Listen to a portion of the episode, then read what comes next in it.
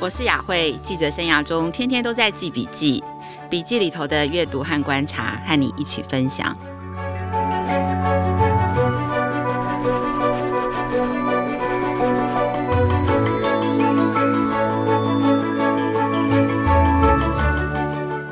大家好，欢迎大家来到总编辑的教育笔记。去年三月开始哦，全球各地就因为 COVID-19 疫情的关系，陆续停课，然后老师跟学生都被迫必须要远距教学。其实到今天的这个时间点，就差不多正好已经满一年了。那今天的这一集的节目，我很想带着大家一起来回顾一下这一年全球的教育现场的发展，跟台湾到底有些什么样的不一样。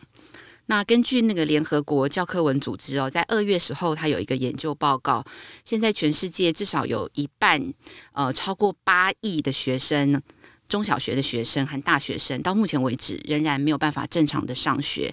全球有三十一个国家完全关闭学校，到目前为止哦，有四十八个国家是部分关闭学校，所以这些学生被影响的学习的时间已经长达三分之二个学年。所以也就是说哦，对呃，现在很多呃世界各国的学生来讲，其实这种被迫的远距教学，也就是说你必须要在家上课，其实才是他们的生活日常。反而这种可以进到教室啊，看到同学、看到老师这样子的上课的情景，已经是呃时隔一年多，让人觉得很怀念的景象了。那在台湾，其实我们真的会很难想象，或者是说忘记世界上正在发生这样子的情况。因为台湾的各级学校，呃，除了在呃去年的寒假之后有呃延后一周开学，那今年的寒假之后也是延后了四天开学。那很幸运的，其实我们的教学几乎没有受到什么样的影响。那其实台湾是世界上少数的例外，所以今天我想要带大家一起看一看台湾现在目前为止维持一个所谓正常的教育现场，到底我们有没有错过什么，还是说台湾躲过了什么？我们应该珍惜什么呢？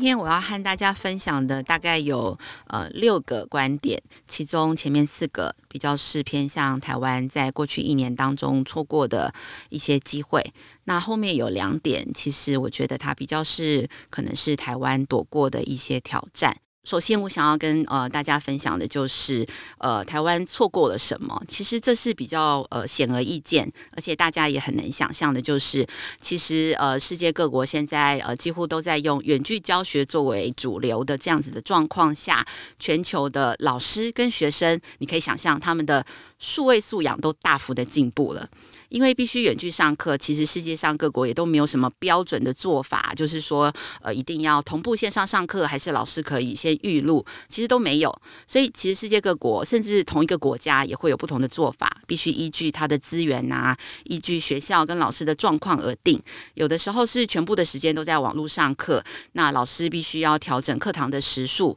因为大家也可以想象哦，若是家里是一个小一的学生跟一个高一的学，生他有没有办法一直盯着这个电脑一起上课，他有没有这样子的一个呃呃自制力啊？或者是说他有没有办法控制自己的网络行为？其实都会不一样，所以老师就必须有很多不一样的做法。那有些是呃。开放在网络上，有些时间让学生自修，那有的是以自修跟交作业为主，有的老师会先录好影片，那有的老师是会呃同步在一个固定的时间要学生上课，那有的老师就会把这些所有的方式综合在运用，然后再加上一些现成的网络平台呀、啊，然后让学生来做教学上的这个学习。所以有一个字叫做 hybrid，它就是一种混合的教学模式，也就是混合各式各样的教学资源。其实现在是世界各国在学习的一种关键的模式。那网络上的课程啊，使用的平台有 Zoom 啊，有 Google Meet，Microsoft Teams，这些其实都都是老师跟学生还有家长可以联络跟管理进度啊等等的一些平台。那其实现在对他们来讲，就是都是非常的熟悉，而且很容易切换。所以他们的呃数位的使用的能力，在这一年当中，因为天天都在练习，你就可以想象已经变得非常的熟悉。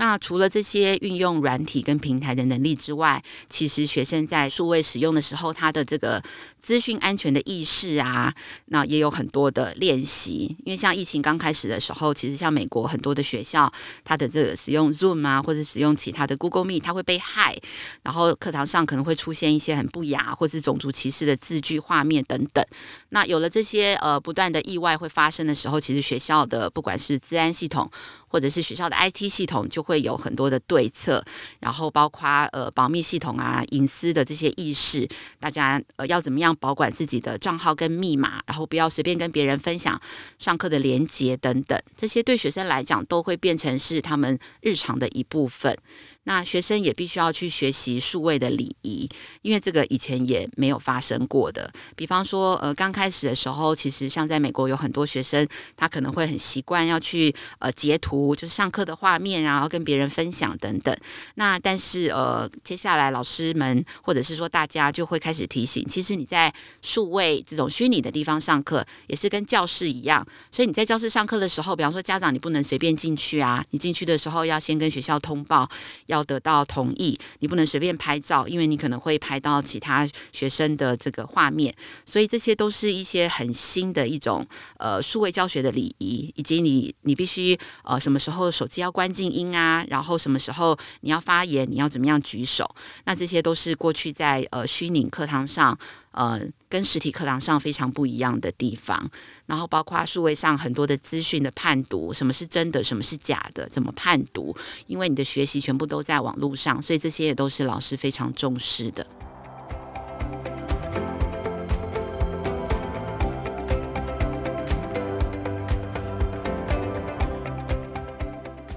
那接下来第二点，我想要跟大家分享的，就是可能台湾在这一年当中也是错过的机会，也就是科技推动教育创新的这种蓬勃发展。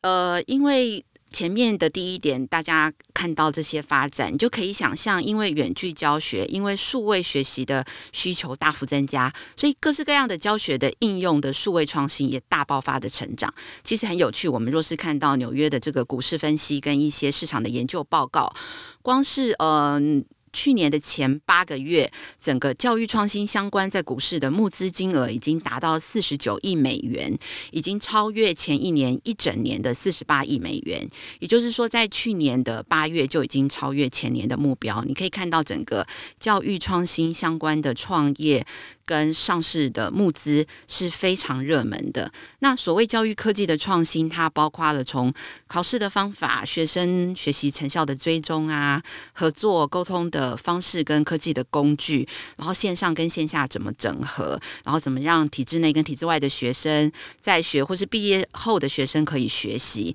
那这些都是呃教育科技创新的范围。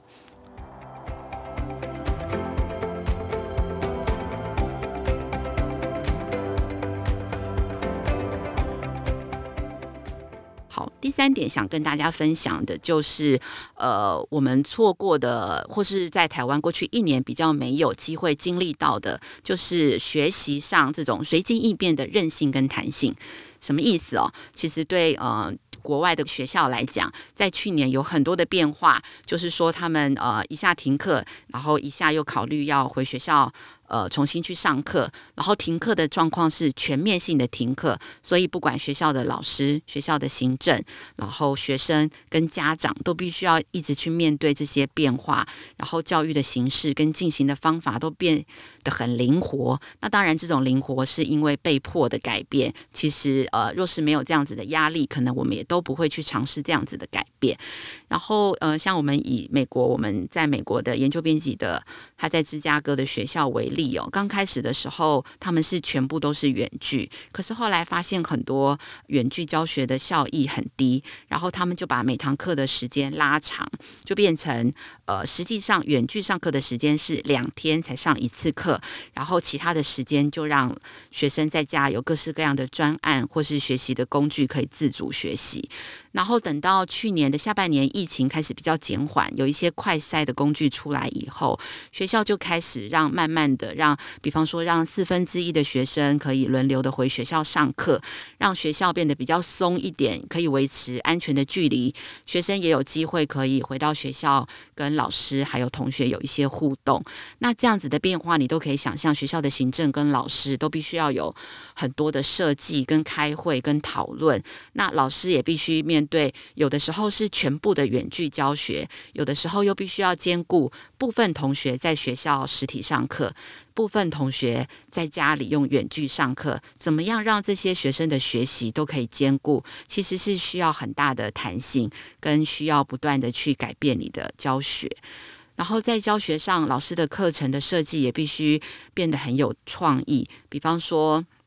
天气好的时候，老师就会要学生去户外写诗，哦，去记下看到的事物，去拍照片回传，然后让其他的同学分享，去确保学生不会一直都坐在家里，坐在电脑的前面，然后感觉会很孤单，然后也会感觉会呃，感觉没有跟人没有连接。那像呃学科国英数设置，大家可能比较容易想象我们怎么样用呃数位科技或者是用远距来上课。那但是大家可以想象，比方说体育课，我们怎么样用视讯上课？那老师也都发展了很多不一样的方法，比方说老师会跟学生连线，然后在线上带着学生做操、做重量的训练，然后也会有老师要要求学生上传你运动的记录、APP 的记录、跑步机的记录、在户外活动的照片。然后在这段时间，学生也变得很知道要怎么样在网络上去找各式各样运动的 APP，然后去尝试不一样的运动的方式。所以你可以想象，一旦等到一切都恢复正常以后，这些学习的方式跟这样子的一个去摸索新事物的方式，也都会变成学生的一种很自然的一种学习的本能。那另外像社团课怎么样透过远距教学，也都有很多的尝试。像我知道有一个呃，我在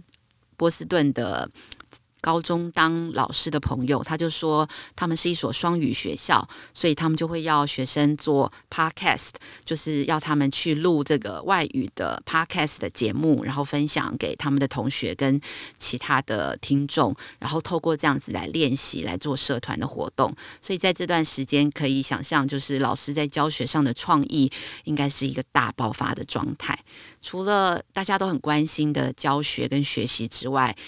其实考试的方式也被迫必须调整了，对不对？就是你可以想象，我们过去这种考试，你若是发下一张考卷，要学生在期限当中可以回答，那但是在每个人都各自在自己的家里当中，我们如何能确保这些答案他是不是自己会的，还是去看课本的？所以考考试题目的设计，其实过去这种标准化的，就是有标准答案的这种考试，是越来越。呃，被淘汰。像呃，美国一个很重要的升大学的考试叫做预科考试，其实因为疫情的关系，已经全部改成是线上考试。考试的内容的趋势的改变，就是大幅的增加创作类的题目、申论类的题目，还要缴交影音类的档案。就是这种选择的标准答案、填空的标准答案的这样子的考试，也在过去的一年当中，已经呃大幅的被淘汰了。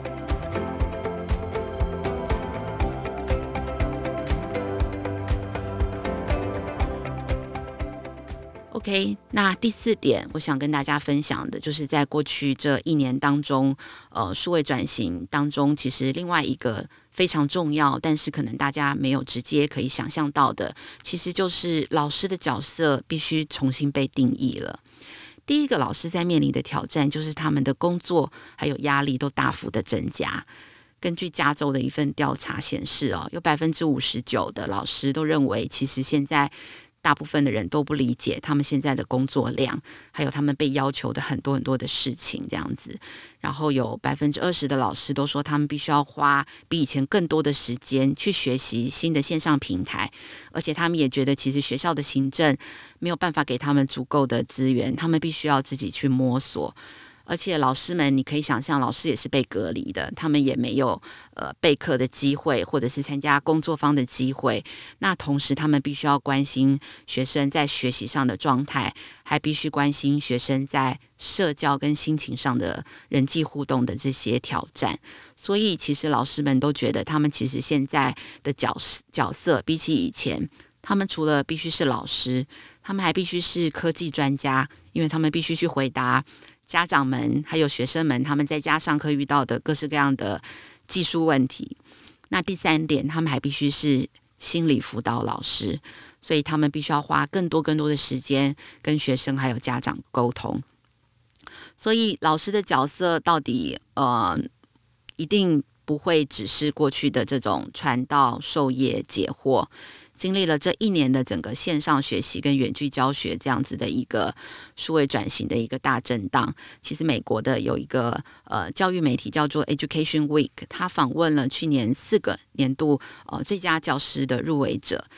这些最佳教师入围者，我觉得他的提醒其实是非常有趣的观察。他说，其实未来的老师，他最重要的专业不是教育跟教学法，也就是不是老师学科本位的知识。比方说，你是呃英文老师，你有很好的英文能力，然后跟英文教学法，他觉得这个东西不是最重要的，因为有太多东西可以取代这些。那最重要的是什么？其实是他可不可以理解。他可不可以去重视学生的呃情绪的学习跟社交的连结？可不可以去重视怎么样引导学生的人格发展？这些东西都会比知识的传递来得更重要。所以这对老师来讲，其实是一个很大的典范转移跟很大的挑战。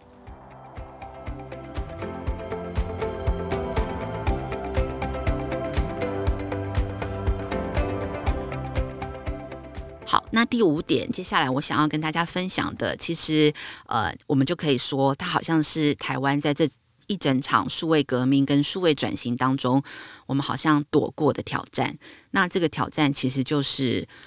整体学生的学习滑落。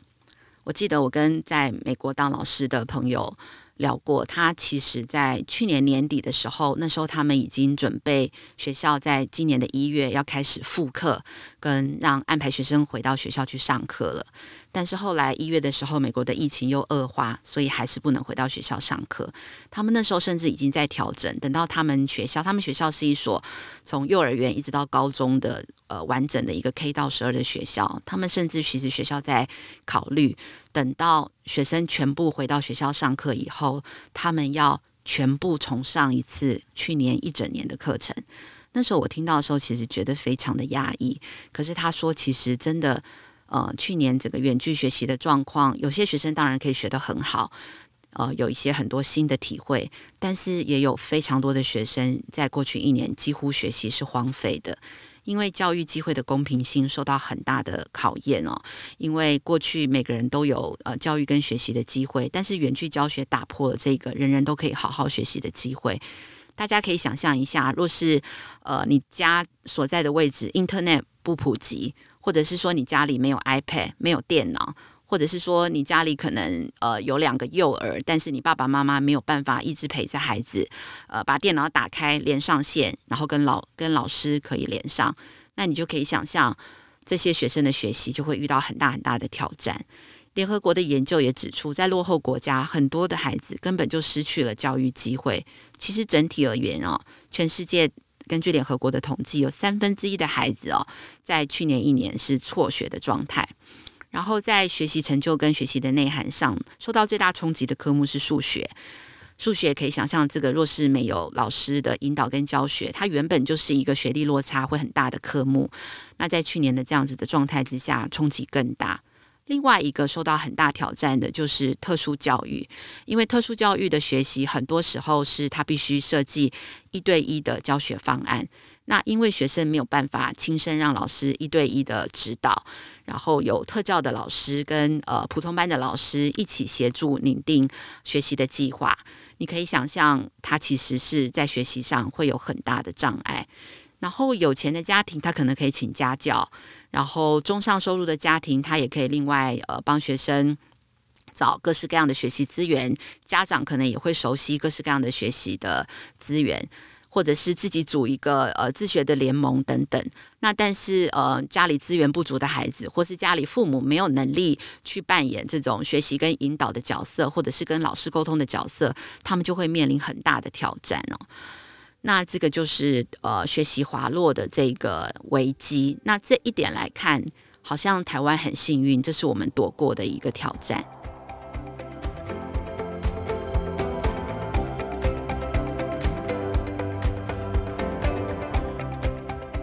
第六个，我也想分享我看见的，就是台湾躲过的，在这一场数位大转型当中的另外一个挑战，就是整个中小学生跟青少年寂寞、忧郁的情绪危机。其实，情绪教育在去年一整年，在各大国际的教育论坛上，它都是一个很重要的关键字。我们可以想象哦，其实学生去上学，或是我们自己回想我们中小学或是高中阶段、大学阶段学习的历程当中，其实我们大家都不太记得老师教什么，但是跟同学一起的互动、同学的情谊，然后跟同学一起社团或是下课时间，都才是我们学校最美好的回忆哦。那但是其实整个去年在这种隔离的状态之下，在欧美国家。很多的这种医院的急诊的部门都必须要设立情绪的门诊跟精神科的门诊，然后呃，很多各式各样英国或是美国的调查都发现有很高比率，像这个 NBC 呃跟斯坦福大学的调查就发现有百分之六十三的女学生，百分之四十八的男学生都觉得在过去一年跟学校有关的压力都增加了。然后失眠、疲倦、无力跟头痛的情况也都增加了。那美国的国家广播电台的调查，其实也看到儿童的意图自杀率都提高了。所以，其实学校跟老师都越来越重视学生的心理健康，也都一直在想。家长跟老师可以怎么样一起关心？怎么样透过呃远距的方式可以传达对学生的爱？那但是这个还是一个很大的挑战，所以在课堂上有很多带着学生放松的活动，给家长的演讲，然后告诉家长怎么样在家里帮孩子舒压，或者是适应新的问题，然后呃怎么样呃。老师可以开车，然后用车队，呃，不管是把毕业的祝福，还是把生日的祝福传达到学生的家里，那透过这样子的方式，是不是可以真的解决这样子的问题？我觉得可能也只是一个暂时的一个。呃，治标的方法，因为人还是最需要跟人连接的，所以在疫情的这段时间，我们在找寻一种新的跟人的连接的方式。那同时，我们也在适应这样子的一个时代带来的挑战。今天是总编辑教育笔记的第一集，台湾错过还是躲过的那场数位转型，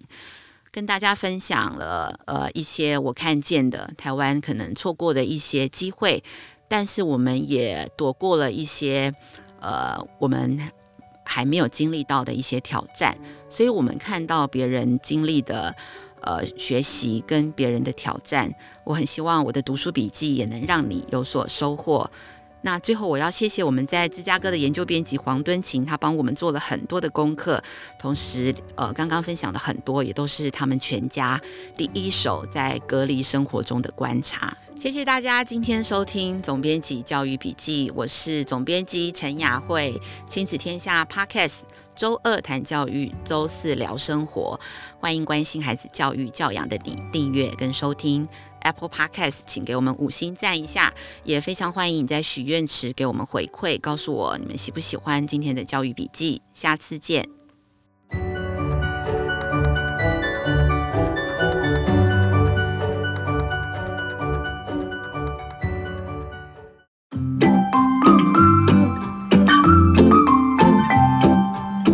子天下教育创新一百正在热烈的募集当中，即日起到三月十八日为止，欢迎大家上网搜寻“二零二一教育创新一百”，邀请您跨域连结，一起来找伙伴。